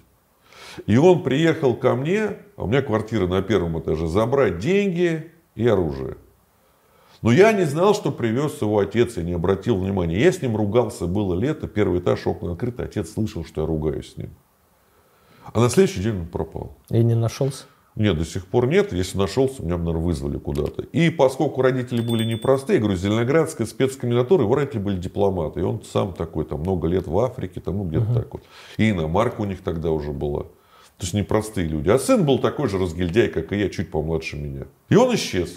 Естественно, отец его написал заяву, что я был вот такого-то, такого-то, и, соответственно, они там ругались, и поэтому там, и меня сразу на допросы, и так далее. Ну, поскольку, как бы, ну, да, было, ну, поругались, ну, как бы, я-то здесь при чем? И, соответственно, это все тянулось, тянулось, тянулось, меня регулярно задерживали, я был в розыске, ну, как в розыске, то есть, чтобы человека, пропавшего без вести, ну, реанимировать уголовное дело, они ставили такую вещь, как не э, пропавший, а как убийство. Ну, видно, по звонку, может, еще как-то. А поскольку убийство, ты уже имеешь право дергать кого угодно и проводить следствие. Я автоматически попадал в розыск. Меня задерживали, либо вызывали на Петровку 38. Ну и, соответственно, я приходил, давал объяснение. Плюс еще я с нее убежал. Ну, это в книге тоже есть. И, по-моему, в онлайнере тоже. Как убежать с Петровки 38. Ну, Поскольку это была редкость, и это было здание особо охраняемое, то я тоже за это получил, когда меня... То есть меня, я понимал, за что меня бьют. За убийство, которого нет, за побег с Петровки 38, это плевок к ним туда. То есть, что это за охраняемое здание, где какого-то пацана. А как ты убежал? Ну, там цепь случайностей. Мы Я поехали... один раз только сидел с человеком, общался, который убегал. Он э, замутил следственный эксперимент, его в его родной город вывезли на ИВС. Ну, и Ну, там это он- самый правильный путь. Да, и там он, получается, уже... Ну, он такой а, был э, моей комплекции, только он на одной руке подтягивался, там одни жилы. И, в общем, они там что-то втроем охранников этих оттолкнули, выбежали, и все. И, ну, где-то пару недель он был в бегах, потом все равно нашли. Ну, потому что надо было деньги, надо было связь, надо было подготавливать как-то. У него спонтанно это Вот вышло. в... Не, нет, спонтанно могло быть и у меня чаще. У меня было несколько секунд, когда я мог убежать в Зеленограде. А тот человек, кто держал дверь автозека, ну реально спал. А нас увозили почему-то. Зеленоград же он далеко от Москвы, а тебе везут в московскую тюрьму. То есть пока до меня добралась эта машина, уже была глубокая ночь, это пол первого ночи. А они, видно, что-то отмечали, может, что-то сверху меня он вывел из этого самого, из этого, как это называется, отстойник или как. Ну, ты же сидишь в какой-то там камере, ну, это камера назвать комната. Стакан. Ну, он не стакан, опять же. Такая камера, но не камера такая там. А внизу тебя он принимает, там лестница. Вот там открыта дверь и внизу. А он автозек, огромная, тяжелая дверь, он около нее стоит, спит. И вот эти несколько секунд, ну ударь его этой дверью и беги куда хочешь темень. И вот то, что ты сказал, самое это немногие понимают. Бежать-то куда? Бежать надо понимать, что ты будешь делать. И здесь у тебя срабатывает, ну какой тебе срок корячится? Ну пятерка. Плюс у тебя риски. Сейчас возьмет, пальнет даже с пьяну, с этого Макарова. Попадет, хрен его знает. Потому что там же забор. Ты же не просто тебя вывели в поле. Там забор, там тебе ну, перелезть. Можно не перелезть. Ты не видишь, там сейчас колючка там или нет. То есть, ну, все равно риски есть. И потом, кстати, стрельнули парни там в Зеленограде. Мы как-то приехали, наручники одели сразу. Обычно нет, иди там, в эти кабинеты. Я говорю, что? Он говорит, да, позавчера там его любовь всей его жизни не стала, не стала ждать его несколько месяцев, ну и типа того, что нашла себе другого. Ему об этом сообщили, и он ничего не решил. Лучше как вот оттолкнуть вот этого конвоя, ну и побежать. Позвоночник ему попали без Макарова. Инвалид. Поэтому вот когда бегать, не бегать, у тебя на горизонте вопросы. Куда бежать? Зачем бежать? И сколько ты пробегаешь? Без Ну, денег, ри- риски, без да. документов? То Конечно. есть, если тебе срок, это, знаешь, непонятно, как сейчас на войну идут эти э, чуваки из зон, у которых там... Но я еще, э, ну, вообще не могу понять, но хоть как-то могу понять, у кого там ПЗ, например, да, или там 20 лет еще сидеть, там, ну, хоть есть какое-то логичное объяснение. Когда э, идет с вероятностью умереть в 90%, Да. даже в 99%, наверное, чувак, которому осталось сидеть год или полгода, вот это вообще не поддается Э, осмыслению. Смотри, ты опять не учитываешь, где сидишь. Порой, ну вот смотри, у Ну, меня, стоял, у меня стоял выбор. Гер, что делать? У тебя дали срок, допустим, там пять с половиной лет очередной раз, да? Вот тебе корячится срок. Что решаем, со сроком? Я говорю, нет, с отсидкой. Не понимали, почему. Гер, почему? Ну, как бы, можем сейчас суетиться. Я говорю, нет, пусть дадут, какой дадут.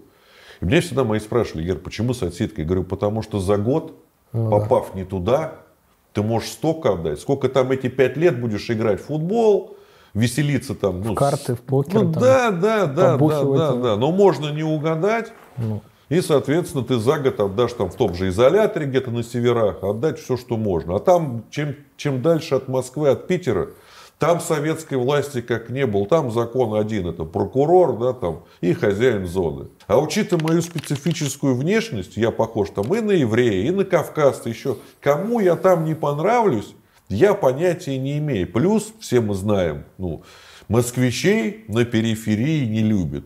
Самая первая песенка, какую будут петь, когда ты зайдешь в камеру, если этап не из Москвы, потому что когда приходит много человек, там обычно песни не поют. Прилетели к нам грачи, ля-ля-ля-ля, москвичи, и смотрят на тебя, а камера полна народу. Что ты будешь делать? Плюс еще там как бы, ну, еще раз говорю, специфическая внешность наводит на ум. Все мы знаем, какие конфликты в те времена были. Меня спасает, что акцента нет. Просто понимать, что в принципе как-то. Но проблемы всегда возникали. Конвой на тебя смотрит по-своему. Особенно, если он с горячих точек приехал, а ты там не бритый, с такой рожей. Ну, как только ты без акцента говоришь, это хоть как-то. Если еще был бы акцент, ну, представь, да, он только что с горячей точки. Он в этот момент видит кого там, неважно, чеченца, да, еще кого-то. Ты огребешь. Что такое этап, ты знаешь? Столыпин, сидишь на корточках, рядом собаки лают. Собаки. Как только Ну, ты ночь, что-то... ночь же И обязательно. он стоит, смотрит на тебя. Как только ты там повернул голову, чихнул, там, прижался, ты получаешь прикладом по голове. Невзирая на твой там этот самый, да, там, и возраст, там, усталость, болезни там, или что-то еще. Если на тебя обратили внимание, у тебя беда. Собаку могут тебе чуть поближе там подпустить. Будет у тебя рана рваная. Что ты будешь кого-то что-то там это беспокоить? Нет, напишут, что пытался там чего-нибудь там. Пристрелить тебя тоже могут спокойно. Попытка к побегу. И Но- все зэки подпишут. Возвращаясь к попытке побега твоей, Ну. да, точнее к успешному, далее, то есть Петровка 38, ты оттуда бежишь, как, что? Но мне повезло, там ну так совпало. Во-первых, э, задерживали не меня. Просто мы с моим приятелем ехали на Ниссане Лорель в область, на дачу, к моему родственнику. Ниссан поставить. То есть у меня тогда, у молодого парня, когда иномарок в Москве было мало, мне не пришло в голову, что в иномарках на дело кататься не надо. Ну, бесшабашность, я же говорю, мы не понимали. Но если есть возможность купить иномарку, то купил Nissan. Nissan я разбил, думаю, пока он делается, надо купить Volvo. Купил Volvo. Хотя, ну, здравость была бы, возьми себе две какие-то отечественные машины и катайся на дела. Поэтому приходилось недельку-другую кататься на машине приметной, отгонять ее на дачу и брать другую приметную машину, то есть смену производить. И за мной следили, как я уже рассказывал. Только я уже привык, относился к этому спокойно. И вроде бы я так слежку не... Потому что несся я хорошо. Они меня потеряли. И пока мы поставили Nissan, пока я откопал Volvo, завел ее, я возвращаюсь к Nissan, и из-за поворота бегут какие-то там подозрительные типы с криком «стоять!», не двигаться. И у них в руках вижу пистолеты. Но я еще не понимаю, кто это. Ну, видишь, сзади бежит самый мелкий, видно, самый такой старший, не знаю кто. У него ксива еще, это милиция. Думаю, а, ну это задерживают. И они задержали приятеля, то есть его сразу в сугроб, а ко мне он уже подходит с еще с одним. Их было человек, наверное, трое или четверо. То есть они приехали на какой-то там, ну, какой-то милицейской машине. Сейчас врать не буду, пусть будет там шестерка. А я же, у меня Nissan, он Nissan же праворульный. И они говорят, ты кто? Я называюсь. Он говорит, ну поехали с нами. Я сейчас еще думал, что нас в ближайший отдел в Балашиху везут. Я себя называю. Он говорит, слушай, блин, ну поехали с нами. А за руль-то кто сядет? Он говорит, ну садись за руль, мы сядем сзади. Они сели сзади, я поехал. И приехав э, на Петровку 38, нас не запустили, там же около Петровки ты паркуешься спокойно. И они не могут закрыть, они не умеют пользоваться ни сигналкой, ни ключами, они же не понимают, что такое иномарка. Но документы у меня то, как бы тогда не была барсетка, тогда была такая, как, как у нас сейчас паспорт, как это называется, книжечка или как это. Клатч. Ну, лопатник, я Ну. как, назвать. Ну, какая-то хрень, в которой у тебя там деньги, там документы. Они это, естественно, изъяли. А поскольку я закрываю машину, я автоматически клюн ну, кладу в карманы своего очень дорогого спортивного костюма. То есть на мне хорошая кожаная куртка, спортивный костюм, кроссовки хорошие. Я по привычке в карман. По Ну, и законам бред- жанра должны были быть туфли. ну, не знаю, не помню. Мне Жанр были, нужны были 90-х. туфли, ну, кроссовки были. И идем на Петровку 38. Меня сажают у кабинета. И там допрашивают моего приятеля, с которым меня и задержали. Только его сразу в сугроб и в эту милицейскую машину. А я сам приехал, сдался. Причем, когда я спросил их, я говорю, я не знаю, где местное отделение. Говорит, а мы не в местное, на Петровку 38. Я тогда уже понял, что что-то это, ну, не то. Ну, что, сижу, два сотрудника со мной, которые, ну, со мной ехали. А там-то допрос идет. Им-то интересно. Один зашел, другой зашел, опять зашел. И получилось так, что двое зашли. А я сижу у кабинета. Ну, думаю, что я сижу? У меня дома под подушкой Смит и Вессон пистолет. У меня в шкафу формы милицейские, рации, ксивы. Я как дебил. Вещи, которые мы идем на дело, хранились у меня же в шкафу. А что мне бояться? Ну, как бы. Я же к папе не могу это отнести, милицейские формы. Ну, естественно, я понимаю, что если сейчас будет у меня обыск, то у меня срок вот под подушкой лежит. Ну, такая история. И пошел, соответственно, бродить по Петровке 38. В столовую зашел, там, ходил, ходил, понимая, что это время идет. Позвонить попытался. То есть я встретил это сотрудниц, которые шли. Я говорю, девчонки у меня, ну, одет хорошо, у меня шеф кабинет закрыл, а мне надо домой позвонить. Они говорят, ну, пойдем. И какой-то ресепшн, там, где междугородний, там все, вот, говорит, московский телефон, там майорша такая, что ему надо? Наш сотрудник позвонить надо. Ну, полный зал ну, мили- милиции и майорша вот носит за столом. И мне надо сказать, что у меня под подушкой Смит и Вессон. Я позвонил приятелям, ну, намеками там. О, Гер, ты где? Я говорю, я говорю, на Петрах по делу. О, на Петрах, круто, чувак там, давай там. Ну, то есть не объяснишь ничего, что у меня там. Звоню брату родному, там, Ген, слушай, там, мы там вчера там покуролесили, придет мама, там, убери у меня в квартире. Че я буду убирать в твоей квартире? Ну, как бы понимаешь, что дело этого сам, спасение утопающего, дело рук самого. И стал бродить уже смотреть по территории, а там действительно не убежишь. То есть, где заезжают автозеки, там, автоматчики, и там, там, я тебе скажу, что хорошо все сделано. А где вот это здание красивое всё на фотках, там еще как-то можно, но забор все равно высокий, камеры там уже тогда висели. Пока будешь перелезать, тебя туда стянут. И что ты сделал? Ну, проходная, где вертушка это стоит, где сотрудники ходят. Ну, я сижу на лавке уже на улице, понимаю, что это самое, меня скоро уже прям, если уже не ищут, то есть это я бродил где-то час, а может полтора. Ну, все эти фестивали устраиваю. Понимаю, что вот-вот прям.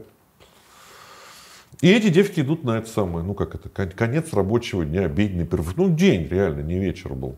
Я их под руки, девчонки пошли. Почему случайности? Потому что меня, когда первый раз напрягли, задержали, мне сказали, Гера, иди устраивайся на работу. С института-то выгнали. И пока идет следствие, ты же под подпиской не выйди. И я работал на государственном подшипниковом заводе, а там такая же проходная. Это же военный завод. И когда ты забываешь пропуск, тебе нужно что-то исполнять, потому что уехав домой за пропуском, который ты забыл, ты приезжаешь, тебе опоздание, опоздание нельзя, могут уволить. И я изобрел такую вещь, что народ-то идет, их же поток идет людей, а их всего двое. И они не успевают за всем, потому что всем нужно показать идти. Я ловлю этот момент, когда я иду, он смотрит на меня, я прям лезу в карман за пропуском. Тот, кто уже сзади показывает, он, блядь, отводит, раз на меня, а я как будто уже убираю. И это работало. То есть несколько раз мне это спасало от нарушения. И я вспоминаю, что это же я делал уже. Двух девчонок. Смотрю, народ тоже куда-то. Может, на обед, я не знаю. Но там нашло несколько человек. И то же самое я исполнил. Что смотрит на меня, хорошо одеты, две девки, мы общаемся. Я в карман лениво, смотрю на него. Он у девок проверяет. Потом на меня, я раз, а выход-то уже здесь. Я раз обратно. Крикнет, мне уже 2-3 шага. Вертушка сработала. На автомате все. И первый вопрос, когда меня не задерживали, недельно это через две, как ты ушел? Ну, видимо, они не понимали, ну, такого быть не может. Рассказывал Коля, которого это, в сугроб. Он говорит, когда стали искать тебя, я-то в кабинете сижу. Тебя искали долго, говорит, часа два. Потом вернулись, говорит, нет, ушел. Начальник взял наше дело, вот это вот толстое, вот так вот об стол и говорит, у нас здесь тюрьма или проходной двор. Как он мог уйти? Вы его сюда привезли, документы здесь. Он говорит, на машине еще был. Так поскольку у меня еще в кармане ключи от Ниссана, я еще на машине ехал. Он говорит, а машина где? Говорит, под окнами. Выглядывает, так он еще говорит, и на машине. Где ключи от машины? У него. Он, говорит, ставил на сигнализацию и так далее. Он еще, говорит, на машине отсюда уехал? Они ну да. То есть там я выбесил их конкретно. Ну и чем закончилась эта история по итогу? Ну вот я рассказывал, однажды меня взяли за другие уже дела. И почти месяц на Петровке мной занимался отдел по оружию. По-моему, пятый или шестой. У них как-то по отделам все было на Петровке. То есть какой-то отдел по оружию, какой-то отдел по грабежам и разбоям. А вот я запомнил по убийствам второй отдел угу. занимался. Но это по убийствам. Это единственное, что... Потому что он был дольше всего. И он сам по себе был очень интересный тип, кто мной занимался очень такой непростой. Я его, ну, мне вообще иногда регулярно везет на специалистов своего дела. Обычно у нас как? Ты, скотина, либо бьют, либо угрожают. Ну, как обычно все. У нас, ну, как бы милиция работает, ну, точнее, полиция работает по определенным стандартам. Добрый, злой, жути нагнать, там, напугать. А там прям был вот по убийствам такой прям, он со мной разговаривал. Герман, ну ты говоришь, что ты там к этому отношения не имеешь. Ну слушай, я же вашу молодежь вижу. Вы же в ресторанах, вот у нас там, они же фотки еще изымают. Вот ты там это, это, это, это. И каждый раз тебя ловил. То есть ты расслабляешься, начинаешь с ним разговаривать. Ну беседа же непринужденная. Слушай, погоди-ка, ну-ка давай-ка отмотаем. Ты вот сейчас сказал вот там, вот там. Это в какое время? И ты понимаешь, блин, ты-то не думай, ляпнул. Совсем про другое имею в виду, чтобы там где-то там что-то погуляли. А там-то совпадает-то по другим делам. И спасло только то, что, как тебе сказать, не то, что ну, у них там время было мало, или я прям такой грамотный был. Шел развал страны. Это самые такие года, 91, 92, 93, а это мы сейчас говорим с тобой про 92 год. Все страна разваливалась, им было порой не до меня. И то, что побег простили, и то, что как бы можно было что-то уже решить там немного. Но еще раз повторяю, что здесь, как вот человек, который на своем месте по убийствам, если ему дать чуть-чуть еще вот времени и полномочий, я тебе скажу, после вот этих вот событий, из моего общения со специалистами, когда говорят, слушай, я там продержусь, я на Петровке был, автозэк, который нас вез, нас везли человек 12, ну, если не больше, там все были в сознанке. Молча и грустно их было двое. Я за оружие и за грабеж, и за убийство. И пацанчик-чеченец только за оружие. Он говорит, у тебя что? Я говорю, ну у меня там, ну как бы патроны, граната, то есть сам пистолетом огню взяли, сейчас врать не буду, по ПМ. Ну чей-то, видимо. И он говорит, Билли, говорит, так, я говорю, ну у меня тоже. Он там пробыл неделю, я пробыл недели три, может быть, три с лишним. Этих, кого везли, у которых там эти грабежи, разбои, убийства, большинство народу, были веселые, непринужденные. Сроком будет там лет 8, 10, 15. И это их ни что не пугало. А самое главное, они там были всего три дня. Петровка это три дня. Я поэтому и держался вначале. Потому что, ну, три дня, ну, неделя. Если бы сказали, что ты будешь держаться там 20 с лишним дней, ну, как бы... Но в итоге тебе все равно дали срок. Конечно. Более того, сейчас За тебе скажу. Какие статьи? Смотри, мне пришили грабеж. Двое неизвестных ограбили квартиру, а я стоял у них на шухере. То есть мне пришили грабеж по предварительному сговору. Первое, что я сказал в суде, как вы определили сговор? Этих двух неизвестных нет, а я говорю, что у меня на этом грабеже не было. Следующее, нашли книжку Пришвина «Весна света», в ней вырез под револьвер, шомпол, патроны. Ну, потому что это револьвер, а там барабан, там патроны прям ну, отдельно лежали. И граната, лимонка признали боевой. Угу. То есть патроны и гранаты это оружие. Грабеж, соответственно, это у двух неизвестных в Зеленограде эпизод. Почему Зеленоград и возили. И убийство на суде отвалилось, потому что, ну, на самом деле не убийство, а пропал без вести. Нету тела, нету Ну, там они же на время это дают. То есть они как бы поднимают дело, чтобы снова возобновить дело производства как убийство, собирают информацию там. Ну, я же тоже за вторым отделом не просто так был. Там в основном была ситуация такая, когда тебе, за что тебя бьют и давят. Чтобы ты сказал такую вещь, Герман, расскажи, как было, к тебе никаких вопросов, маме нужно сходить на могилку, вот эта вот ситуация. При этом ты прекрасно понимаешь, что если вдруг даже, ну, Хрен с ним бьют. Ты сейчас скажешь, хорошо, давайте это самое, там, ну я попробую помочь. Тут задний уже не будет. Тебя будут бить, пока ты вообще что-то не покажешь. Уже не важно чего. То есть в этом плане ты понимаешь, что здесь ну, уже не шутки. Одно дело, когда ты проходишь, тебя где-то со свободы дергают. Ну, приди на Петровку 38, мы тебя вызываем, там, дай какие-то... То есть эти вещи у меня были. Раз в полгода тебя где-то ГАИ останавливает, угу. ты в розыске за Петровкой 38, тебе говорят, слушай, должен явиться там туда-то, туда-то. Ты приходишь, даешь показания спокойно, и тебя отпускают. То здесь у них есть возможность на тебя поднажать. И я могу сказать до сих пор, что мне, в принципе, везло. Меня били при задержании, мне ломали там грудную клетку, сотрясение дискал. И даже когда били на Петровке 38, били, как это сказать, без усердия. То есть он одевал перчатки, как в фильмах, ну, как, знаешь, там, садисты эти, я не знаю, там, эсэсовцы. Это к этому относиться как к фильмам про партизан. То есть ты на допросе в гестапо. И когда я говорю, что это приключение, это тоже про это. То есть одевают тебя бьют в одну сторону головой. Почему в одну? Не знаю почему. Ну, видимо, у него правая была там какая-то. Но он как-то чувствует, что ты уже падаешь с табуретки. Угу. Он смотрит, он смотрит на зрачки на твои, не знаю, там что-то они определяют. Ну, видимо, теряешь ты какой... сознание. Да, да, да, да. И если вдруг они считали, что, слушай, можно... То есть они сначала били раз в день. Там самое неприятное, всех ведут на прогулку. Там же, знаешь, на Петровке как так, фамилия на П. И все идут на прогулку, а там рядом с прогулкой кабинеты как раз uh-huh. для допроса. И ты идешь, ну, тебя идут бить. То есть они гулять идут, а тебя идут бить. Иногда они приходили вечером, видимо, когда настроение, что ли, было. Бил меня либо один, либо двое. Ну, то есть такой, видимо, они тоже там, для них это не было какой-то доблестью. Но здесь момент один. Я москвич, и мои родители живые, и как бы, ну, ты как на сироту не спишь, что они понимали, рано или поздно придет адвокат. И это, видно, было сдерживающим фактором. Я не знаю, что там происходило с теми, за кого суетиться, ну, не было, потому что решение прям было видно, что объявили. Я несколько дней меня не трогали. И меня допрашивал обычный какой-то офицер. И вдруг однажды он мне говорит, Гера, говорит, ну, завтра, он пришел ко мне то ли в субботу, он говорит, в понедельник, говорит, ну, придет другой человек, у него немножко другие методы. А у меня было понимание, что на Петровке не бьют, поскольку мы же общаемся друг с другом, ну, преступники, и говорят, на Петровке, слава богу, не бьют. Рубоп тогда бил где-то там у себя. Ну, БОП или Рубоп, сейчас не буду врать, это было у них ну, сейчас не вспомню, тоже в Москве отдельное здание, и там они как бы это по авторитетам, как говорится, по преступникам работали. То на Петровке уже было такое, как бы сказать, уже мнение, что на Петрах не бьют, да, уже не бьют.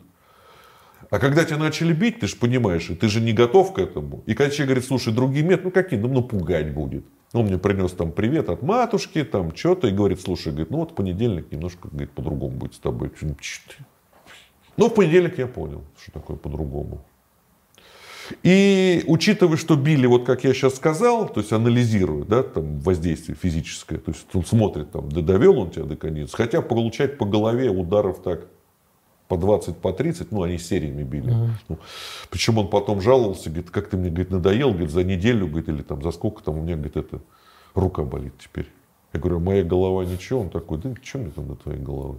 Ну, там были прикольные моменты. То есть они вдруг бьют, бьют, бьют, принесли мне записные книжки. Они же изъяли фотки, записные книжки, а тебя бьют неделю уже. И он говорит, чьи номера тут записаны? Я говорю, у вас как-то подход странный, говорю. Потому что, ну, как видишь, молодость, она как говорит о том, что типа, порой пофигу. Он говорит, в смысле? Я говорю, вы бьете в голову мне неделю, потом просите вспомнить, да, там, что-то там найти, там, да, там, вы как-то, ну, вы трогаете ту часть тела головы, которая как раз отвечает за то, чтобы вспомнить, там, прокомментировать, еще что-то. Вы как-то методы как-то чередуете, что ли. Сначала вспомни, а потом бейте, там, ну, как-то не наоборот. Ну, видимо, по молодости это прокатывает. Если сейчас мне сказать, слушай, Гер, тебя ждет вот это, тем более мы все знаем там какие там ну, методы, я тебе скажу, я 200 раз подумаю. Ну, вот так вот. Ну, имеет смысл. Ну, то есть это весело, хорошо и финансово выгодно, пока не происходят вот такие вещи. То есть из этой, как бы сказать, ну, мы, в принципе, так отсюда живыми никто не выберемся. У нас всех один конец.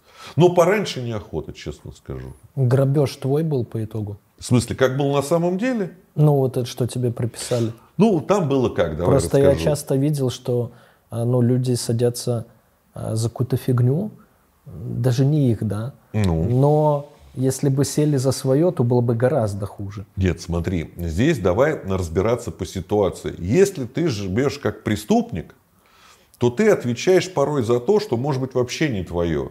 Но ты не ангел.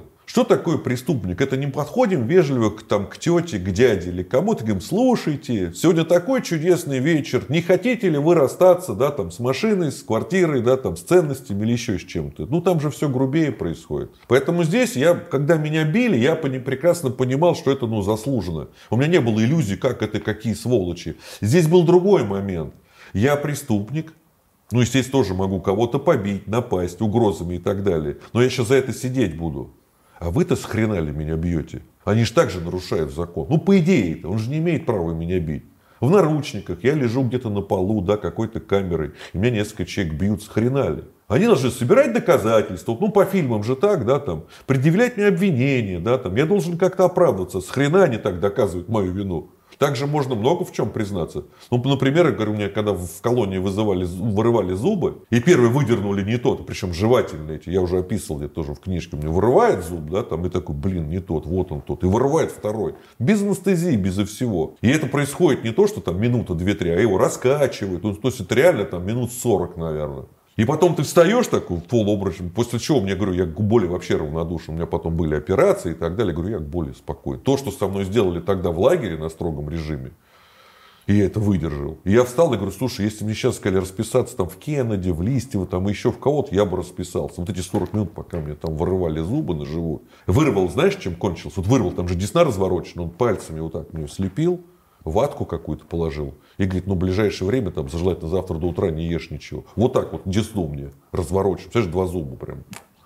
После этого вот тут все вообще. То есть к боли я равнодушен, да, там оптимизм у меня, но лечение в лагере больше не вызывало. То есть если ты заболел в лагере, это беда. Да. Но это опять, мы с тобой, знаешь, как это в молодости проходит легко. То есть для тебя вдруг это происходит, ты анализируешь, ну, как бы, да, себя самого в этот момент, да, как у тебя это прошло. Ну, стойкий ты, не стойкий. Это же приключения все равно. Ну, где тебя еще будут пытать? Ну, в жизни. Только в кино, да, какого-то Брюса Уиллиса, да, там. Меня или- один раз в жизни пытали, и это тоже было в, полиции или в милиции. Ну, как у тебя В украинском происходило? участке. Ну, как? А? Как было? Ну как, у меня были ласточки, были наручники вот так вот были между ног, растяжки были, а, падание на спину, и когда наручники еще сильнее своим Ага, весом ага. забиваешь, ноги затекают на растяжке, стоишь там возле шкафа минут через пять, ты просто уже не можешь стоять, ты падаешь назад и на наручники.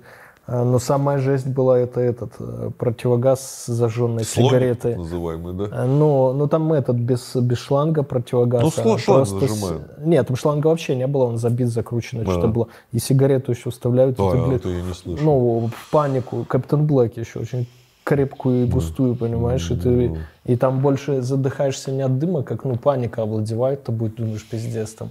Ну, потом ты падаешь на пол, кричишь, долбоебы, там, типа, у меня там сердце больное, допустим.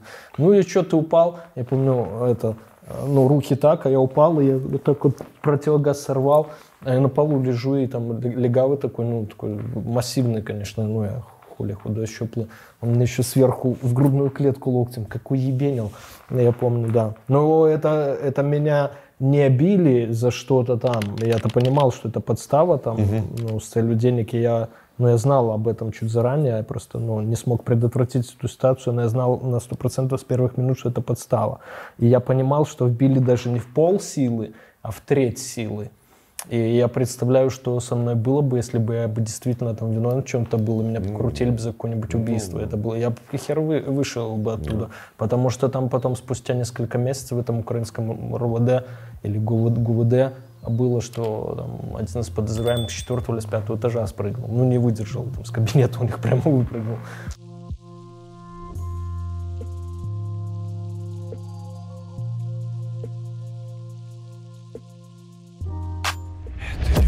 Расскажу тебе тысячу схем умножить на два Сделать профит. Я давно был и есть на слуху Теперь я сижу тебе напротив. Это наш мануал, по которому кто-то решит заработать. Это люди про, только твой мой жизненный опыт. Расскажу тебе тысячу схем умножить на два Сделать профит. Я давно был и есть на слуху Теперь я сижу тебе напротив. Это наш мануал, по которому кто-то решит заработать. Это люди про, только твой мой жизненный опыт